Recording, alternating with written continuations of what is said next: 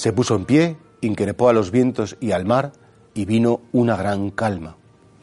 Es curioso cómo los evangelistas han dejado constancia de que el Señor no solamente tiene un poder sobre la dimensión espiritual en el sentido de, bueno, pues sígueme, en el sentido de, bueno, haz que tus deseos, que tu sino que también el Señor, porque es el autor del universo, tiene un grandísimo poder sobre las cosas materiales, sobre las cosas visibles, y de hecho pues hay una tempestad terrible y Jesús se pone en pie, en pie regaña, entre comillas, al viento y al mar, y efectivamente le obedecen.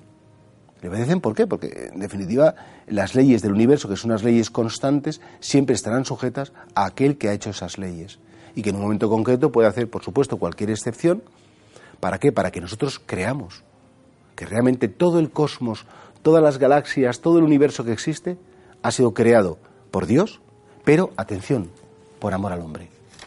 Hay un canto precioso tomado de la escritura que dice, ven, amada mía, esposa mía, se refiere al alma Ven, amada mía, esposa mía, porque todo lo he creado y todo lo he diseñado para ti. Porque en definitiva, nosotros creemos que el cosmos, que el universo es un marco inmenso, pero es un marco para que el amor de Dios suceda en el corazón del hombre. Y por eso cuando Jesús increpa al viento, regaña al mar, eh, pues es para que veamos que todo lo que existe alrededor nuestro, que, que nos regala tanto la vista, que nos descansa tanto psicológicamente, espiritualmente, físicamente, todo lo ha hecho todo lo ha soñado, todo lo ha diseñado para cada uno de nosotros. Esto los místicos lo entendían perfectamente bien. Esto San Francisco de Asís, cuando veía la creación, alababa al Señor porque se daba cuenta que toda la creación no era ni más ni menos que una, también un grito del amor de Dios por la humanidad. A lo mejor podríamos pensar, no, pues qué egocéntricos somos, nos pensamos que somos el centro del universo. El centro del universo es Cristo. Él es el autor del universo y Jesús de Nazaret verdadero Dios, pero verdadero hombre, Él sí que es el centro del universo. Ahora, nos ha querido asociar a esa centralidad suya.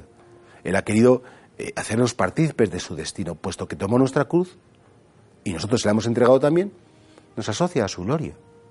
Eso quiere decir también, por otro lado, que debemos pedirle al Señor, Señor, aumentanos la fe en que tú eres poderoso, aumentanos la fe en que tú puedes controlar, dominar los elementos, no solamente los espirituales, sino también, ¿por qué no?, los elementos materiales. A eso a veces algunos lo llaman el milagro. Y efectivamente, hay momentos en los que el Señor pues, quiere manifestar una curación, quiere hacer una serie de realidades pues, que, que son visiblemente la intervención de Dios. Y eso nos ayudará a todos para crecer en la fe.